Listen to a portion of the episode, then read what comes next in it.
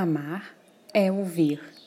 Amamos não a pessoa que fala bonito, mas a pessoa que escuta bonito. A arte de amar e a arte de ouvir estão intimamente ligadas. Não é possível amar uma pessoa que não sabe ouvir. Os falantes que julgam que por sua fala bonita serão amados são os tolos. Estão condenados à solidão. Quem só fala e não sabe ouvir é um chato. O ato de falar é um ato masculino.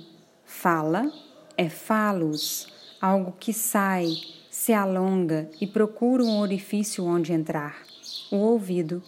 Já o ato de ouvir é feminino.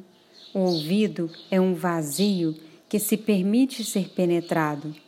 Não me entenda mal, não disse que fala é coisa de homem e ouvir é coisa de mulher. Todos nós somos masculinos e femininos ao mesmo tempo. Sherazade, quando contava as histórias das mil e uma noites para o sultão, estava carinhosamente penetrando os vazios femininos do machão. E foi dessa escuta feminina do sultão que surgiu o amor. Não há amor que resista ao falatório. Terminei de ler um conto de Rubem Alves, da obra Quarto de Badulax. Eu sou Joyce Castro e leio para você.